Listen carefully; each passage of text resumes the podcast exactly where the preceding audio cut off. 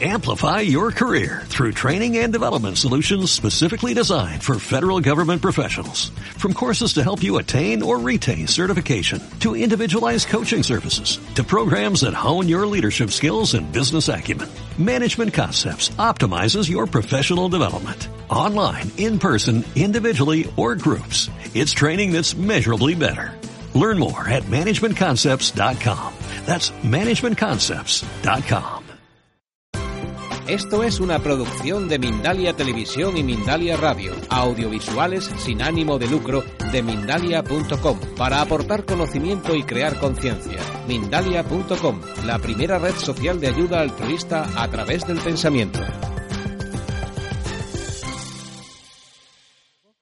Os presento a Estrella Alba. Estrella Alba es dietista y bueno, también suele organizar uh, talleres y cursos de dietética nos presenta un tema importante que es uh, la nueva nutrición, ¿no? Mm. Digamos que es otro, otra forma que nosotros tenemos para alimentarnos. Si os dais cuenta, hemos estado presentando ¿Qué? el de Monse Bradford, ahora presentamos el de Estrella Alba y después, en el caso de mañana, vamos a presentar eh, el sistema de la doctora Odil Fernández. Uh, es lo que se dijo en otros momentos, que nosotros tenemos la posibilidad de elegir lo que nosotros, en principio, consideramos que va mejor para nosotros. Cada persona es un ser individual. ¿eh? Es decir, no quiero decir, no, no, no, tenéis que hacer caso a una. No, no, no, no, tenéis que hacer caso a otra. Yo creo que de todas, de todas las ponencias que se hagan, se puede coger algo y eh, digamos que el, chip que, o digamos el percutor que nos va a ayudar a, a saber discernir es pues lo que muchas veces se está diciendo, el buscar en nuestro interior, a ver qué es lo que estamos sintiendo ante lo que nos están diciendo los ponentes. Bueno, no me, no me enrollo más, le dejo ya el turno a Estrella para que haga su ponencia. Muchas gracias.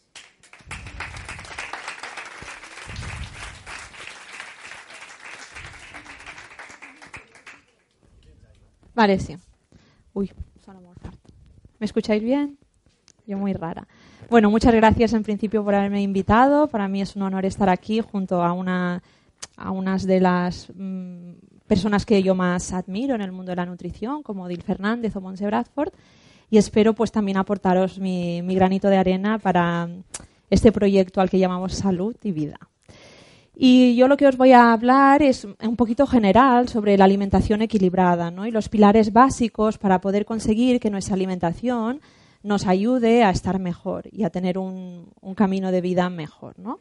Como sabemos, en el campo de la alimentación es un campo muy nuevo, la nutrición es una ciencia muy nueva y continuamente salen muchísimas corrientes alimentarias. ¿no? Tenemos desde el raw food, la macrobiótica, eh, la paleodieta, la flexitariana, ¿no? Y a veces uno siente, vale, ¿cuál es la que dice la verdad, ¿no? ¿Qué, es lo que tendría que hacer?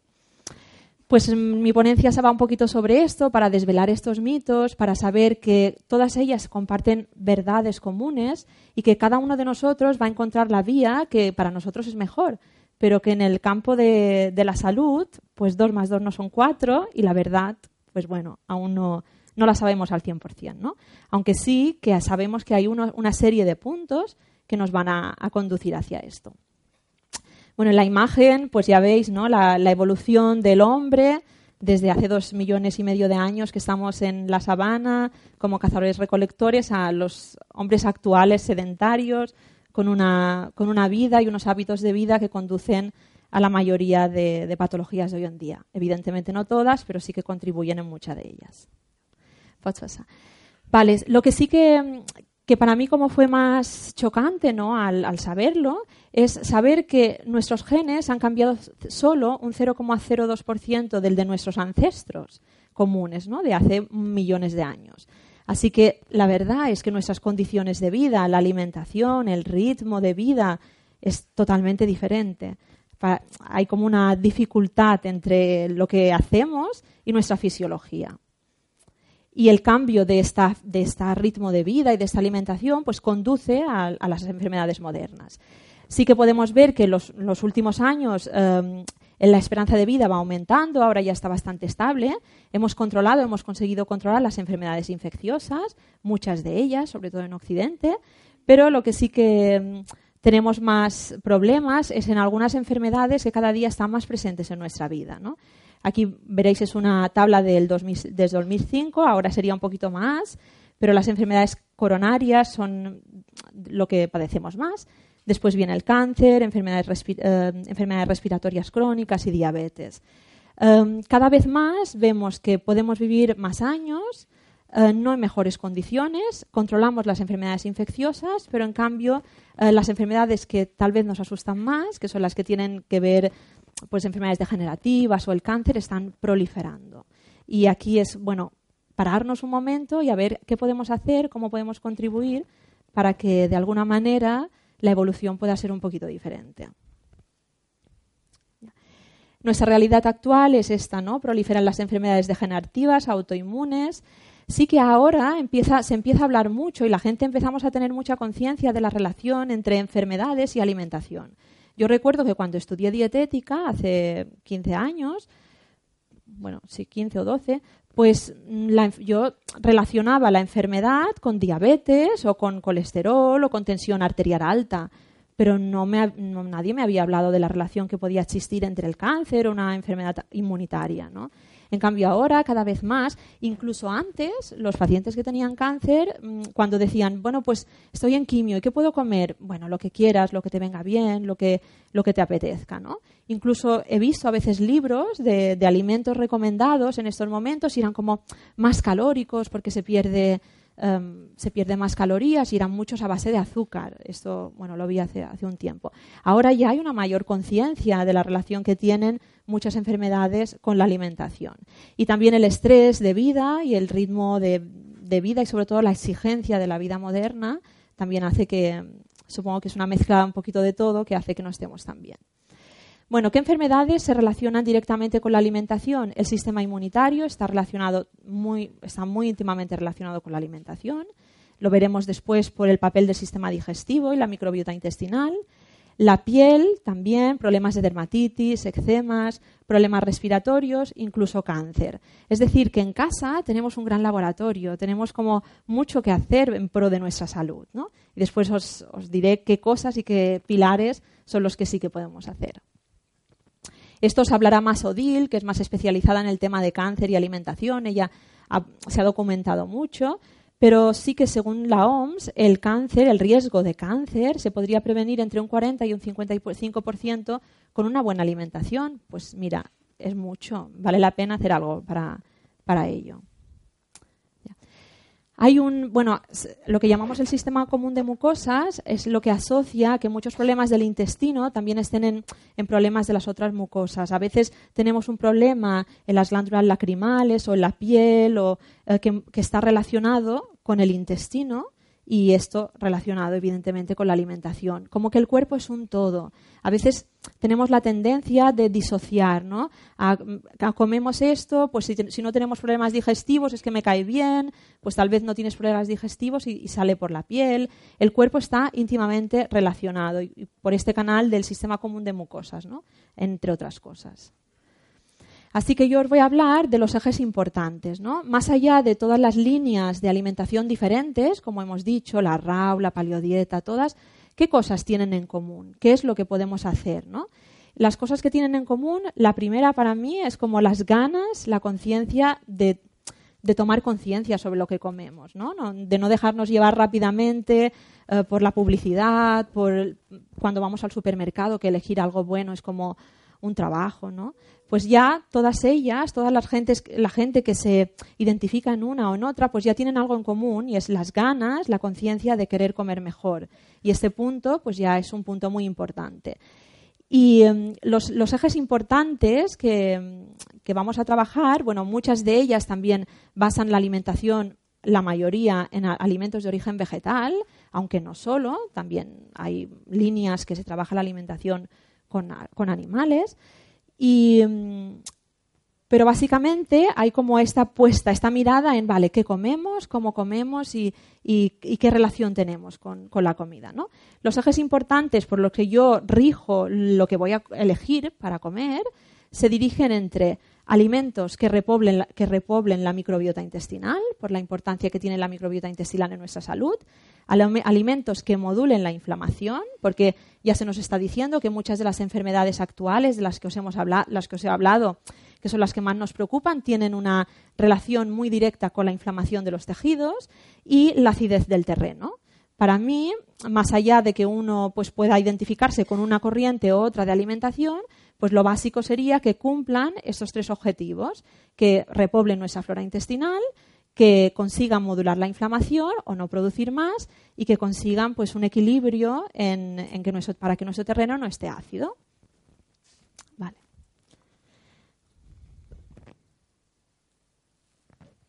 Bueno, lo de la microbiota intestinal seguro que ahora a, a muchos nos suena, ¿no? Es un término que se está hablando mucho últimamente.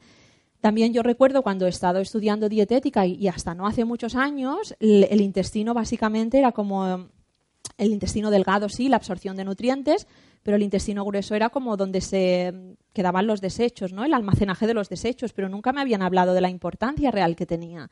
Ahora hay muchos estudios, hay gente investigando sobre este tema. Hace poco estuve en Barcelona en, en unas ponencias sobre microbiota intestinal, donde em, se, dice ¿no? que es el órgano olvidado, el intestino, el órgano olvidado, y que allí pasan muchas cosas que son favorecedoras de la salud y que las tenemos que conocer e intentar hacer cosas desde la alimentación para sentirnos mejor. ¿Vale?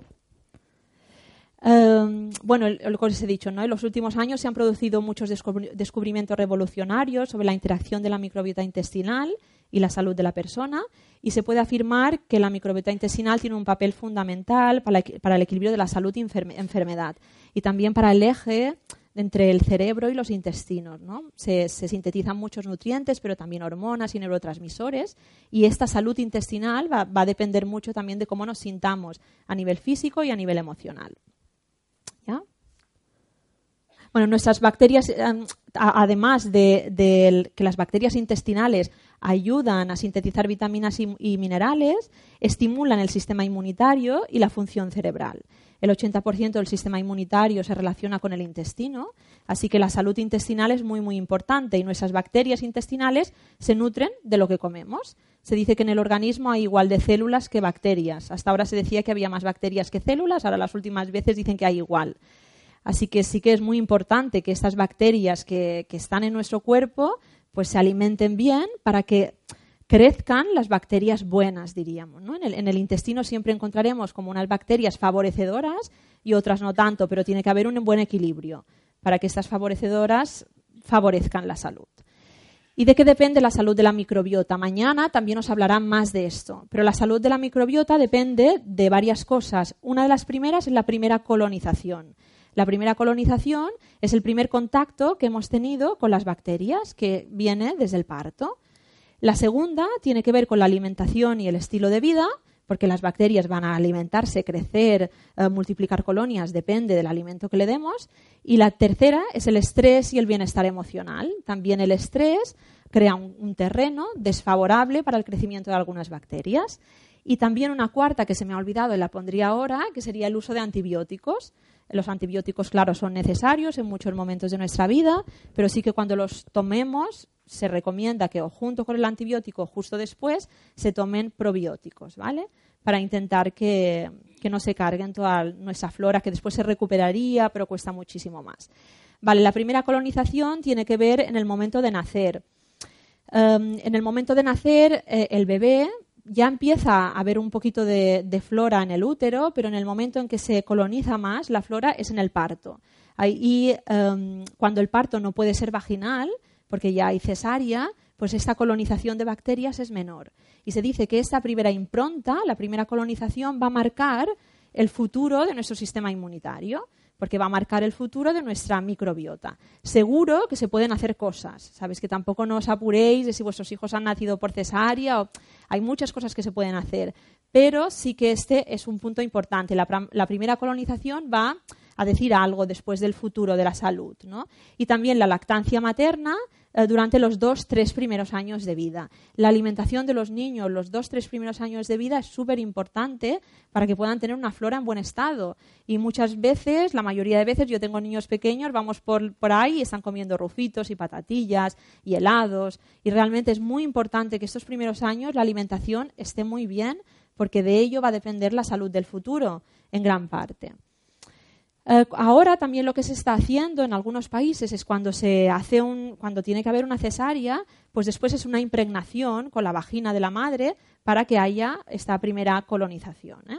En esto no podemos hacer nada. Hemos nacido como hemos nacido y, este punto no lo podemos, no podemos hacer nada. Solo las mamás o gente que piensa tener hijos, pues sí que puede trabajar un poco mejor, alimentarse muy bien durante el embarazo. Pues si el parto puede ser vaginal, mucho mejor y si no, tener en cuenta esto y los desequilibrios de la microbiota. Como os decía antes, ¿no? si, el, si el ser humano tiene dos millones y medio en la Tierra de años, pues es, hace muy poquito que estamos comiendo como estamos comiendo. Justo después de la revolución industrial es cuando estamos comiendo de manera más procesada, alimentos que vienen envasados. Y todo esto son alimentos que nuestro sistema no reconoce, no son tan fisiológicos, no, no, no los siente como propios. Y esto es lo que hace, esto es uno de los factores que afecta a estos microorganismos que no están acostumbrados a estar en contacto con estos nuevos alimentos. Los alimentos procesados, sobre todo, ¿no? Si diríamos, vale, como resumen, ¿qué podemos hacer para tener una microbiota en buen estado? Primero, si podemos, pues que haya un nacimiento vaginal, ¿no? Y de una lactancia materna y una buena alimentación los dos tres primeros años de vida. Después, eh, intentar quitar los alimentos procesados de nuestras cocinas.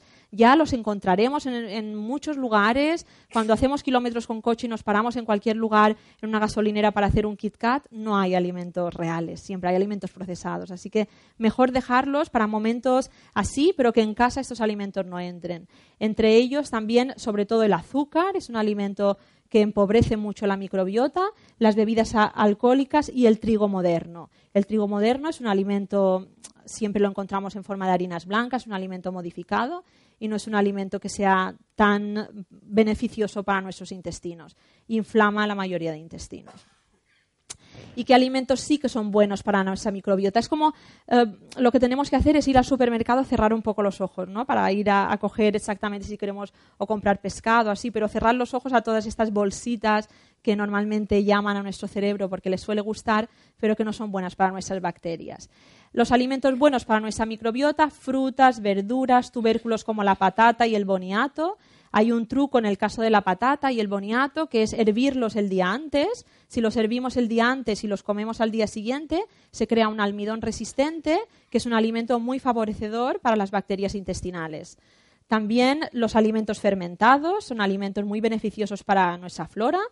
Y en el caso de comer cereales y, bueno, en el caso de, de las cereales y legumbres, cuando hay una inflamación del intestino, a veces no se aconsejan, pero cuando, ya no hay inflamación y podemos comerlas, se aconseja ponerlos en remojo. Nosotros nos acostumbramos a poner remojo las legumbres, conocemos el remojo de las legumbres, pero no el de los cereales. En el caso de los cereales integrales, siempre es aconsejable ponerlos en remojo porque tienen algunas sustancias que inhiben, que inhiben la buena absorción. Son fitatos o ácido fítico que inhibe la absorción y son, y son tiene como nutrientes no tan beneficiosos para nuestra flora. Así que es mejor siempre un buen remojo. Lo que hacían antes las abuelas cuando cocinaban los garbanzos, los ponían en remojo dos días o las lentejas. Ahora como casi todo lo compramos de bote o mucho más, más rápido, pues no es tan favorecedor. Cuando queremos crear un clima de nuestra microbiota mejor, pues sí que vale la pena que tengamos en cuenta los cereales integrales, ponerlos en remojo y las legumbres también. En el caso de la flora intestinal, pues lo que os he hablado básicamente es de estos alimentos que van a hacer em, crecer, le van a dar comida a nuestras las bacterias que repueblan el intestino.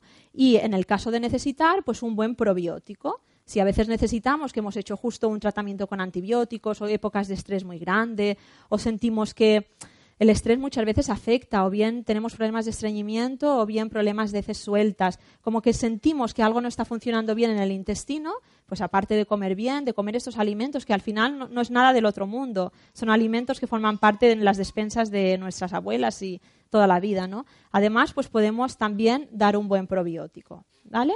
Después dejaremos un turno para preguntas, porque es interesante si algo nos ha quedado claro, queréis aportar algo de vuestros conocimientos, pues también.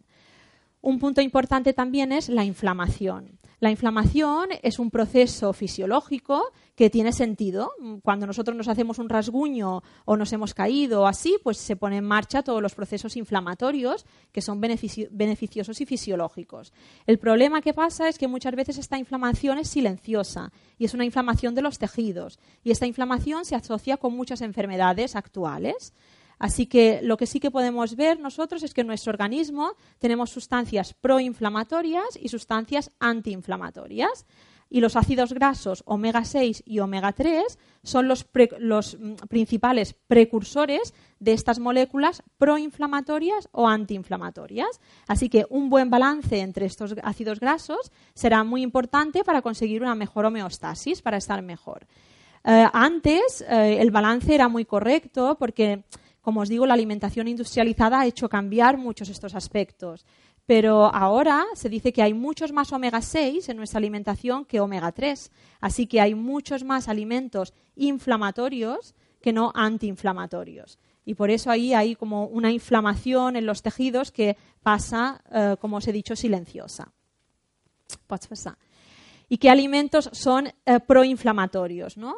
Em, cuando los alimentos producen un exceso de moléculas proinflamatorias y hay una falta de antiinflamatorios de forma persistente, se inflaman los tejidos, lo que os he dicho. Los omega 6, una parte de los omega 6, porque en los omega 6 hay diferentes tipos de ácidos grasos, pero una parte de los omega 6 son muy proinflamatorios. ¿Y dónde lo encontramos? En las carnes, sobre todo los embutidos, las carnes, sobre todo de, de animales que no han vivido en libertad la composición de la carne de un, animal que ha comido pastos, ha vivido en libertad, no tiene nada que ver de la composición de la carne de un, animal que ha comido piensos a base de aceites refinados. El problema no es no comer carne o comer carne. Una persona puede tener una, buena salud, una buena flora, un buen proceso, un buen balance de la inflamación comiendo carne. El problema es qué tipo de carne, cuántas veces al día. ¿eh? Que haya un, buen balance. Y donde hay más el problema, desde mi punto de vista, y no solo mío, es en los aceites refinados, que es lo que usa la industria alimentaria. Todos los alimentos, todo lo que viene envasado, no sé si podemos ver, hay o grasas trans, o um, aceites um, refinados, sobre todo de girasol, de semillas, que esto es lo que produce uh, la inflamación. Y eh, los omega 3 son antiinflamatorios. Las fuentes de omega 3 vegetales, las semillas de chía y las semillas de lino, y las fuentes de omega 3 eh, animales, el pescado, sobre todo el pescado pequeñito, el pescado salvaje, que no sea un pescado tan grande para que no tenga tantas cantidades de mercurio. Tenemos que conseguir un buen balance, así que una cosa importante, introducir en nuestra alimentación, si comemos pescado, más pescado, eh, pescado pequeñito, salvaje, azul, semillas de chía, semillas de lino y usar un aceite de buena calidad, un aceite de oliva virgen extra y evitar todos esos alimentos refinados que inducen a la inflamación. Y también un concepto importante, ¿no? ya hemos dicho tres, ¿no? de mm, cuando tenemos que elegir qué comer, pues venga, uno, alimentos que repoblen la flora, dos, alimentos con un buen balance para la inflamación y tres, alimentos con un buen balance ácido y alcalino. Eh, las células sanas viven en un entorno alcalino y oxigenado nuestro organismo crea ácidos, porque el metabolismo de nuestro organismo crea ácidos. Pero para que nuestra célula viva bien necesita vivir en un, entorno más alcalino. Y em, bueno, este es un, doctor, Otto Heinrich Warburg, descubrió que el cáncer es el resultado de una alimentación antifisiológica y un estilo de vida antifisiológico, o basado en una dieta acidificante más inactividad física que se traduce en una pobre oxigenación de las células. A él le dieron un premio Nobel porque hizo un trabajo sobre las causas primarias del cáncer. Si queréis podéis buscar información sobre esto. Um, ¿Y qué quiero decir? Que, como os he dicho antes, en, los temas de salud 2 más 2 no siempre son 4. Encontraremos gente que ha comido muy bien, que lleva una alimentación equilibrada y tal, y puede padecer una enfermedad. Hay muchos componentes, pero sí que el tema de intentar modular, modular la inflamación y alcalinizar, pues siempre eh, pues es, es mejor, ¿no? Siempre es mejor hacerlo podéis encontrar en Internet, hay una charla de un oncólogo muy interesante, que es el doctor Albert Martí Bosch, que él habla bastante sobre esto del pH, del, tema del ácido y el tema del alcalino. Es muy interesante. Pero así de manera resumida, pues em, la célula necesita vivir en un ambiente que no sea muy ácido. Y cuando eh, este ambiente es ácido, nuestra sangre tiene que tener un pH estable. Si no, puede oscilar un poquito, pero si, si fuese un pH ácido moriríamos. Tiene que tener un pH que va entre 7,36, un poquito alcalino. Pero cuando nuestra alimentación es ácida, pues la sangre, para conseguir esta estabilidad, eh, coge de los depósitos alcalinos del cuerpo, entre ellos del carbonato cálcico de los huesos. Por eso uno de los problemas de la acidificación son problemas de osteoporosis y problemas de huesos y la relación con el calcio. Y eh, para que haya un, buen balance, ¿qué quiere decir? Pues la carne, por ejemplo, es ácida. ¿Que no podemos comer nada de carne? Pues tampoco, pero que tenemos que intentar que el balance de nuestra alimentación sea más alcalina, que haya muchos más alimentos vegetales, sobre todo la clorofila, todas las hojas verdes son muy alcalinas. Si lo veis, yo os lo he puesto muy resumido, porque las tablas, entre, incluso entre la, la misma verdura que es alcalina, hay alguna más ácida, alguna más alcalina. Pero como que os quede resumido todos los alimentos con azúcar, industrializados, refinados, a base de trigo, todos esos alimentos son más acidificantes y los alimentos del mundo vegetal, la verdura, la fruta, las grasas de buena calidad, son alimentos más alcalinos. Que nuestra alimentación tenga un, un componente más alcalino para que pueda ayudar a nuestro organismo a sentirse mejor. Yo os recomiendo que veáis este vídeo del doctor Albert Martí Bosch porque lo explica muy bien, es muy interesante y, nos ayuda. Una recomendación también, además de la alimentación, es hacer un baño de sal marina con dos kilos de sal marina dentro una vez a la semana. Y también por osmosis se abre el poro y ayuda a eliminar el exceso de ácidos de nuestro organismo. ¿Y qué es la alimentación equilibrada? ¿no? A mí me gusta mucho la propuesta de la Universidad de Harvard, me gusta mucho más que la pirámide de la nutrición que utilizamos aquí en España.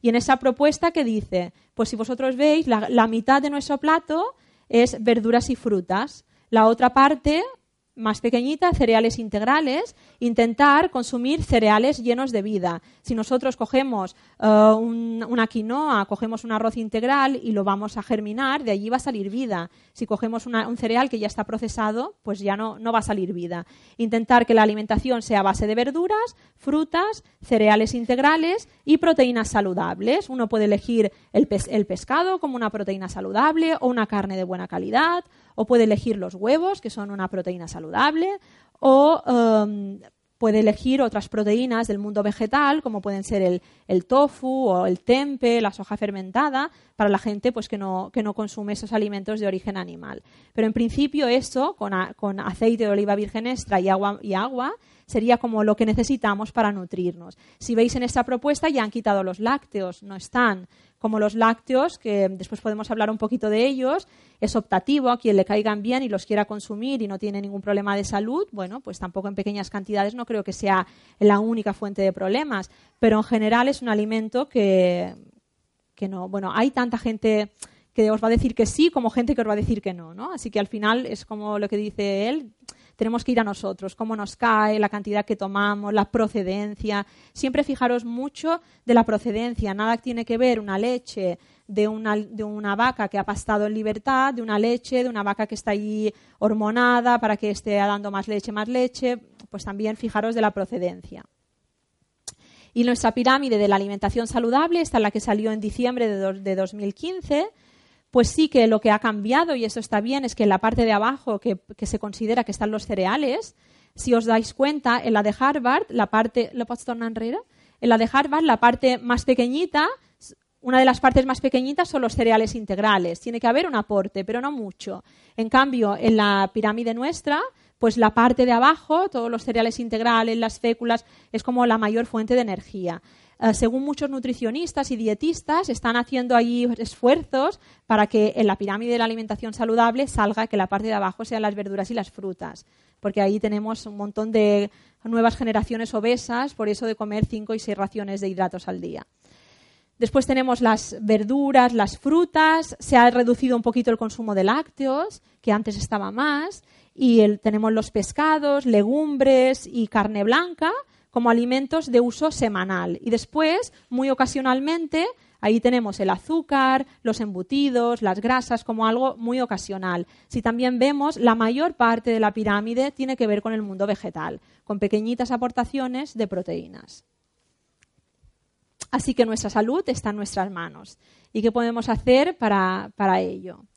Los problemas de alimentación actual normalmente tienen que ver con un exceso de azúcar, con exceso de alimentos refinados, de harinas y alimentos industrializados, sobre todo desde harina blanca, de trigo ya muy, más modificado, un balance desfavorable de grasas que induce la inflamación, ingesta excesiva de proteína animal de mala calidad y muchas veces esa proteína animal, que es acidificante, no se acompaña con verduras, a veces se acompaña con patatas. Y si también acompañamos cuando comemos carne con verduras, pues ya hacemos un balance más alcalino y un déficit de verduras, frutas y legumbres. A veces comemos, eh, pues hoy como, no sé, arroz de pescado y después eh, pescado con patatas. Es como que las verduras están presentes pero en menos cantidad de lo que realmente tendrían que estar. Nuestro plato tendría que ser la mayor parte verduras y hortalizas. Así que muchas veces es bueno, ¿qué podemos comer? ¿no? ¿Qué podemos hacer para mejorar nuestros hábitos?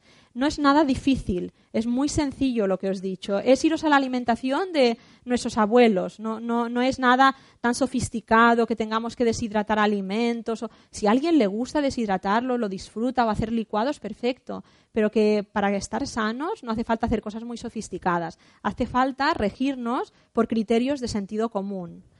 Em, para hacerlo, información, paciencia y comprensión y perseverancia. También porque el tema de la alimentación está muy impregnado de nuestro campo emocional. Muchas veces nos proponemos comer bien y empezamos la semana con tal propósito y la terminamos boicoteándonos, porque es como que si tenemos un poquito de ansiedad o estamos más nerviosos, comemos más cantidad, o hay, hay alimentos que son nuevos, que están muy preparados para que al cerebro le encante.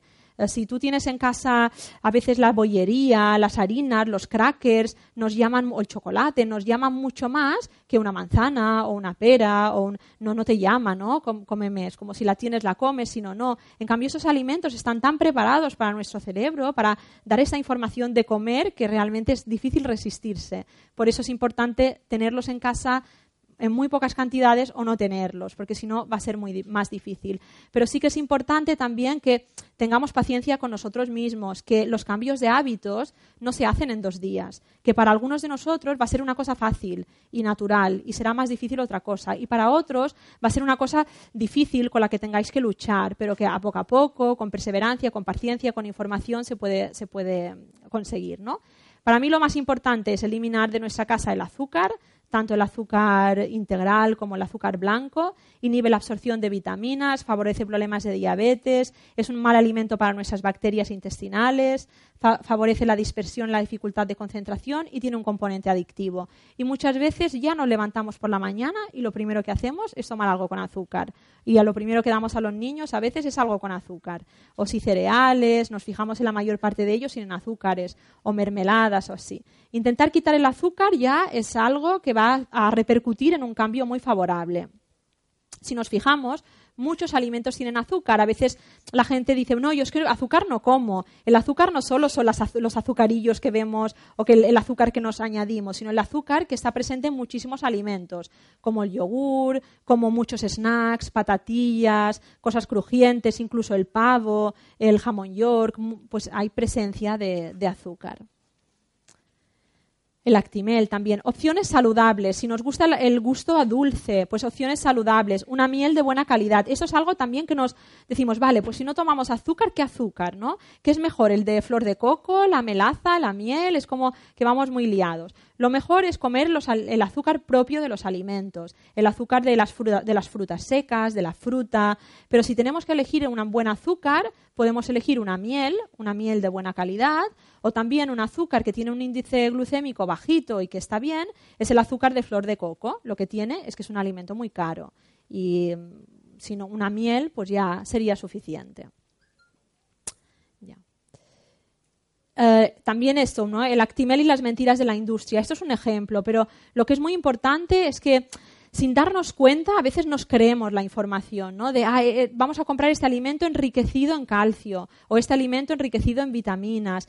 Pues el Actimel, eh, que dice que eso tiene L, caseín, inmunitas, sustancias para nuestra flora intestinal, bueno, tiene las mismas fermentos para nuestra flora intestinal que puede tener el chucrut, que pueden tener los picles, alimentos fermentados o que puede tener un yogur o un kéfir. No tiene nada más. Pero sí que le han añadido un poquito de vitamina B6 para que oficialmente se pueda decir que es un alimento eh, que va bien para nuestras defensas.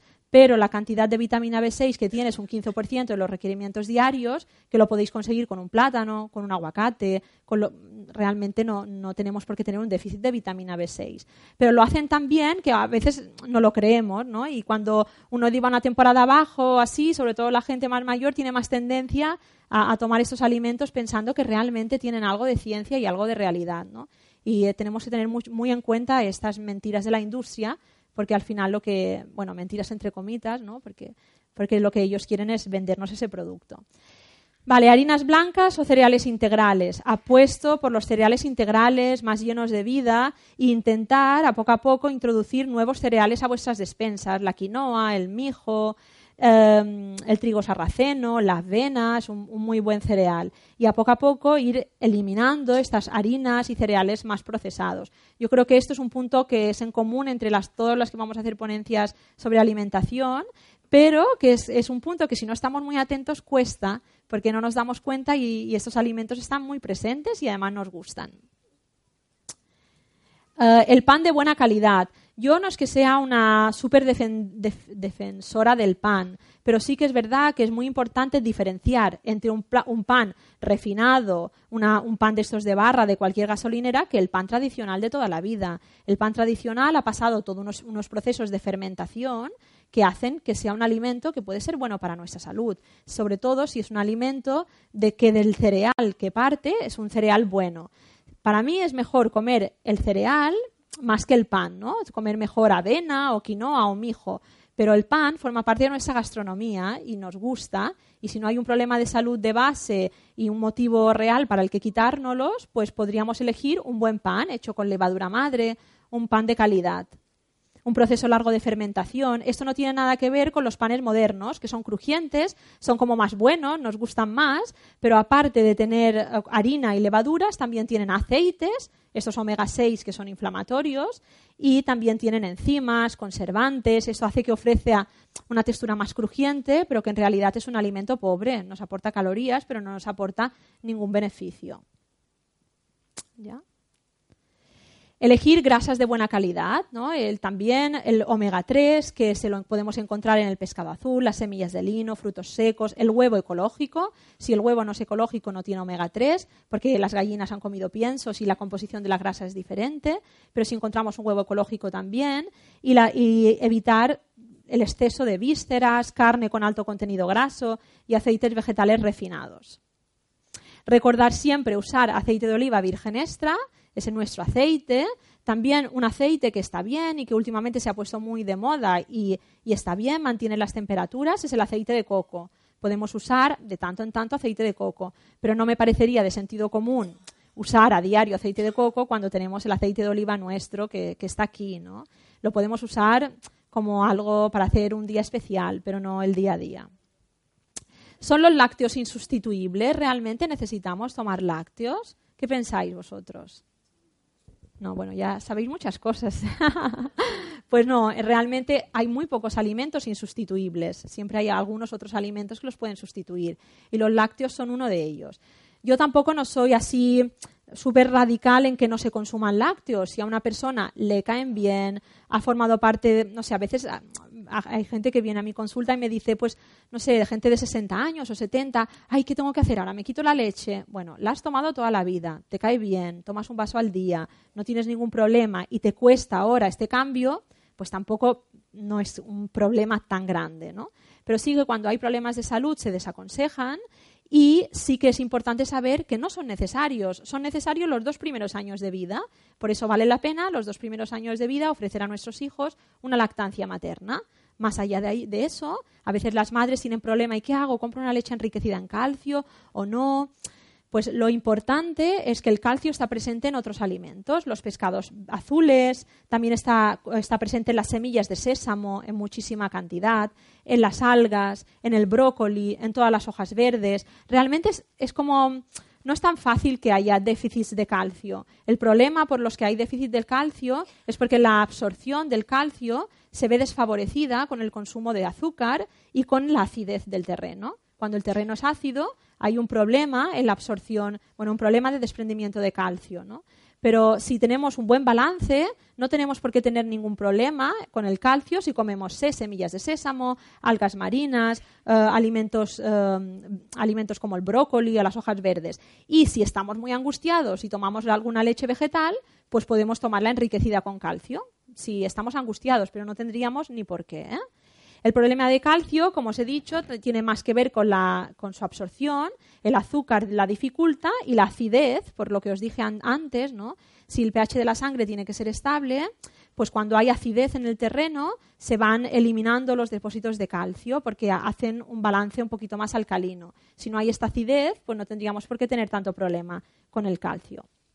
Y después quería dar un espacio a, algunas preguntas, a cosas, dudas que tengáis sobre alimentación, así alguno de vosotros quiere aportar algo, quiere añadir algo de lo que yo os he hablado, pues ofrecer un poquito este espacio. Y al final daremos un, licuado que tiene algunos... Um, tiene manzana, zanahoria, pero también tiene jengibre, que esto no me ha dado tiempo a hablar hoy, pero lo que os quería decir al inicio, pero estaba un poco nerviosa y se me ha olvidado, es que la nueva nutrición, la charla, el, título de la charla es el título de un libro que, he publicado junto con una compañera y amiga, compañera de profesión, Bianca María Riso, y tenía que tenerlo para hoy, pero al final está de camino, pero aún no ha llegado. Seguro que llegará el lunes, post evento. Pero bueno, eh, que lo sepáis, él se llama La nueva nutrición y habla de todo esto, sobre que cómo, cómo, tendría que ser nuestra alimentación para tener un sentido más fisiológico y hay más de 200 recetas, todas ellas pues con esta línea de que haya un buen balance de grasas y así. Y hay una parte donde se habla de todos los alimentos, medicamento. nuestra alimentación general ya es un medicamento, pero hay algunos alimentos como el jengibre, la cúrcuma, el kuzu, que son alimentos que generan una, una mejor, equilibrio ¿no? para determinadas cosas. Pero hoy ya no nos ha dado tiempo de todo. Pero el, este mm, licuado que tomaréis después, que lo hemos hecho con una extracción lenta, que fuera podéis encontrar ahí estos aparatos también, pues eh, tiene estos componentes antiinflamatorios. Dime, ¿me has hecho una pregunta?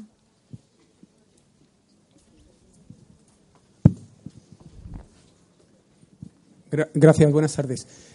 Em, tanto en la ponencia anterior como, como en esta, veo que, el gluten lo pasáis como muy por, por encima en general, así, cuando es uno de los alimentos junto con el azúcar y los lácteos más inflamatorios que hay. Sí. Entonces, antes me, me sorprendió un poco que yo he sido también comedor de seitán, que el seitán, que es pura proteína de gluten, se pusiera como un alimento sano, vamos. El, vale, y, no solamente el gluten del trigo moderno, ¿no? sino, el, gluten en general, ¿no?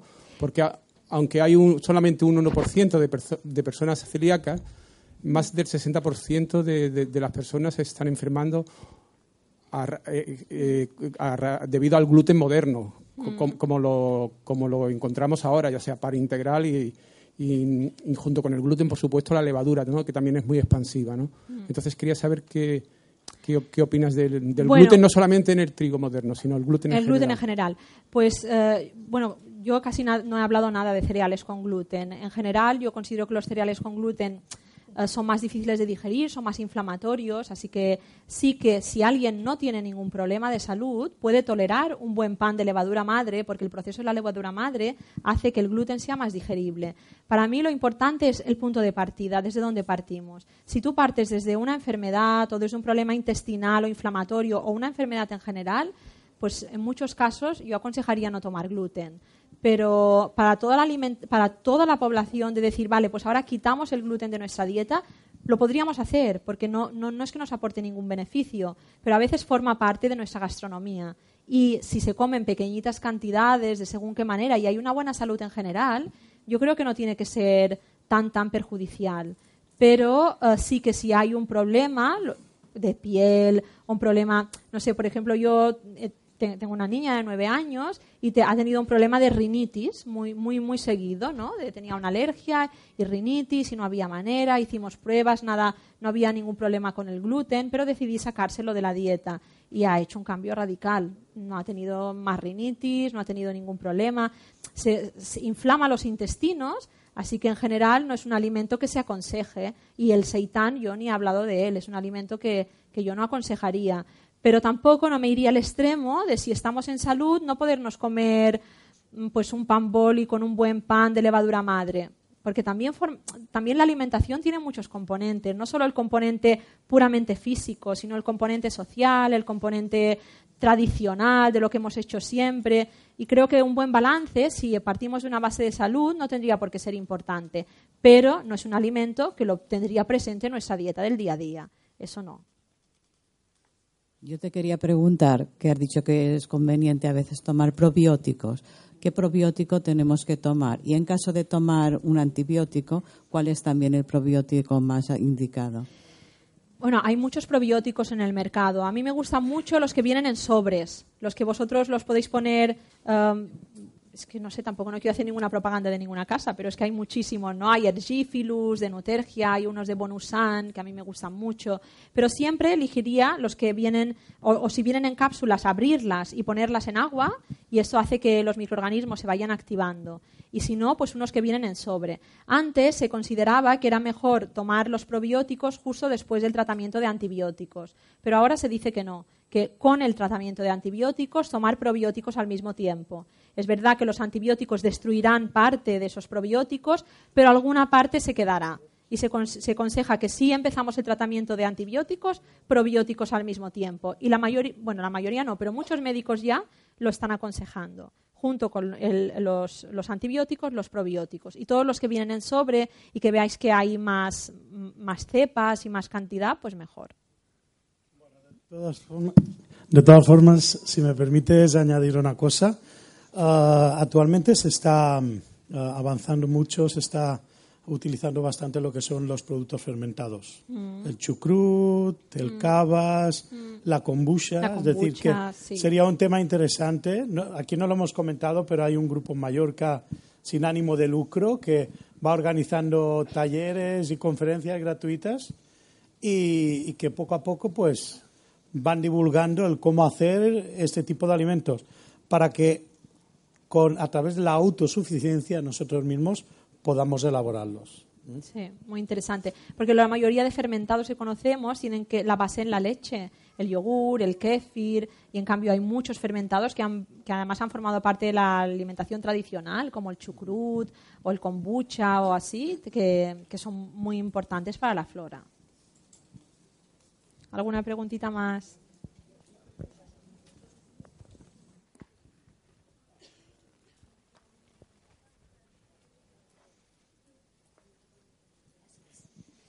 Hola, gracias por, toda la información, pero me he quedado con dudas que no, supongo que no has tenido tiempo de comentarlo todo. Pero hay una, un tema que es el tema de la alimentación cruda o cocida que a mí me llama mucho la atención.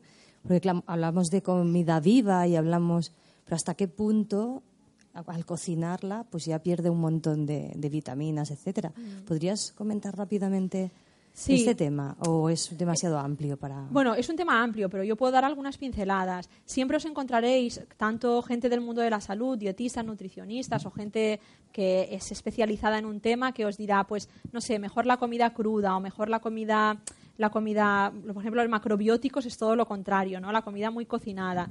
Yo creo que como esto hay no hay nada que sea realmente cierto. Es como te cae a ti. Si a ti te cae bien, todo lo que es crudo tiene más, más, vitaminas y más nutrientes, pero no solo es eso, sino es lo que nuestro intestino sea capaz de absorber. No solo es lo que el alimento tenga. El alimento en sí, cuando lo vas a cocinar, va a perder, pero a veces si el intestino es débil, no va a poder absorberlo bien, aunque sea crudo. Así que aquí me gusta mucho la visión de la medicina china, de que depende de tu energía, depende de los órganos que tú tienes más fuertes o no, va, a hacer que ese alimento lo puedas absorber mejor, porque no tiene sentido tomar mucho crudo, si te cae fatal, las digestiones son débiles porque no lo vas a poder asimilar bien. Pero eso no quiere decir que introducir un poquito de crudo en las comidas, pues sí que son alimentos llenos de vida. Pero tampoco no me decantaría así por todo que sea todo, todo crudo. Si a uno le gusta, le cae bien, forma parte de lo que mm, le hace sentir bien, perfecto. Pero, por ejemplo, a mí, si yo por las noches tomo crudos, a mí no me cae bien. Pues prefiero tomarme una sopa, un caldo. Va a haber menos vitaminas, es verdad, pero mi, intestino las va a absorber, las que hay. Tampoco no me vale tanto la pena que haya muchísimas y mi intestino sea incapaz de absorberlas. Creo que como esto, lo importante es cómo os sienta, cómo os cae, si te cae bien. Si a ti te cae bien, pues sí, los crudos van a ser más antioxidantes, mejor. Pero si no, tampoco no hace falta hacer tantísimos esfuerzos tiene más que ver con, la fuerza digestiva. Has, dicho de los cereales de remojarlos. ¿Sí? ¿Y cuánto tiempo? Los cereales se pueden remojar cuatro o cinco horas, los puedes dejar en remojo toda la noche, ocho horas máximo. No hace falta, así como las legumbres tiene que ser un, un, remojo mucho mayor, los cereales no hace falta tanto. Pero sí que un remojo va a ir bien, va a eliminar esos antinutrientes y el ácido fítico, que es el que inhibe la absorción de algunas vitaminas y minerales. Y también poner en remojo los frutos secos. También se aconseja ponerlos en remojo. Va a ser más, más digeribles y mejor para, para nuestros intestinos.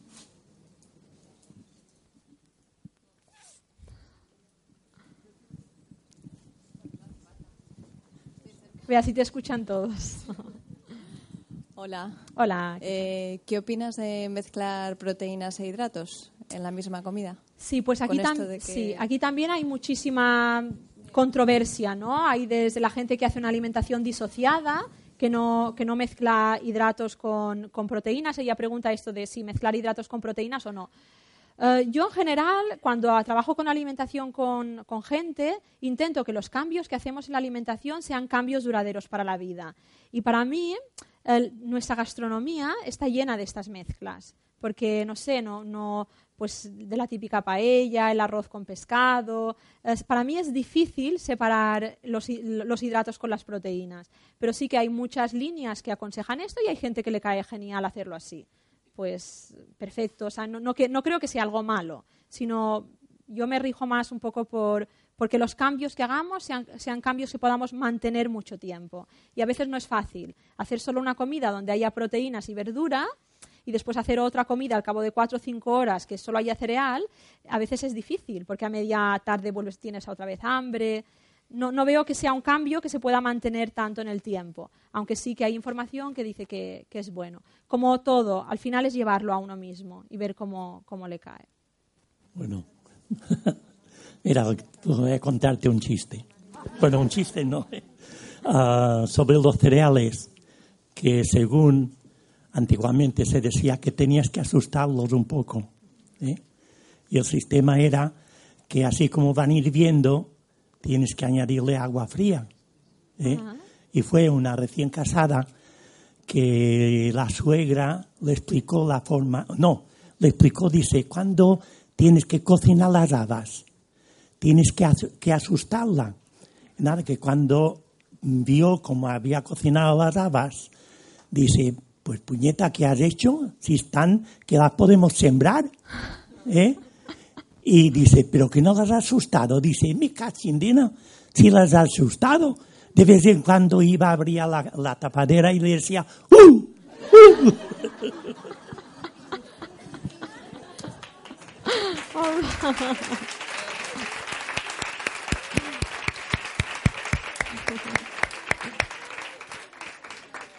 Bueno, pues muchas gracias a todos y eh, espero que disfrutéis mucho de, esta, de estos días y que esto sea una semillita para gestar una mejor salud. Y afuera os esperarán estos licuados. Muchas gracias, Estrella. Gracias.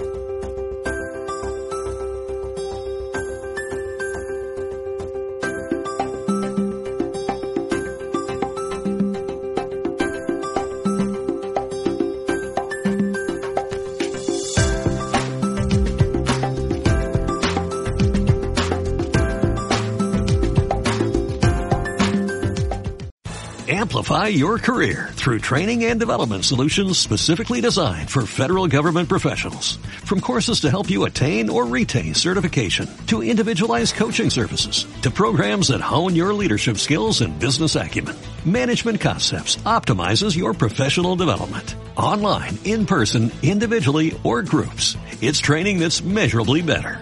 Learn more at managementconcepts.com. That's managementconcepts.com.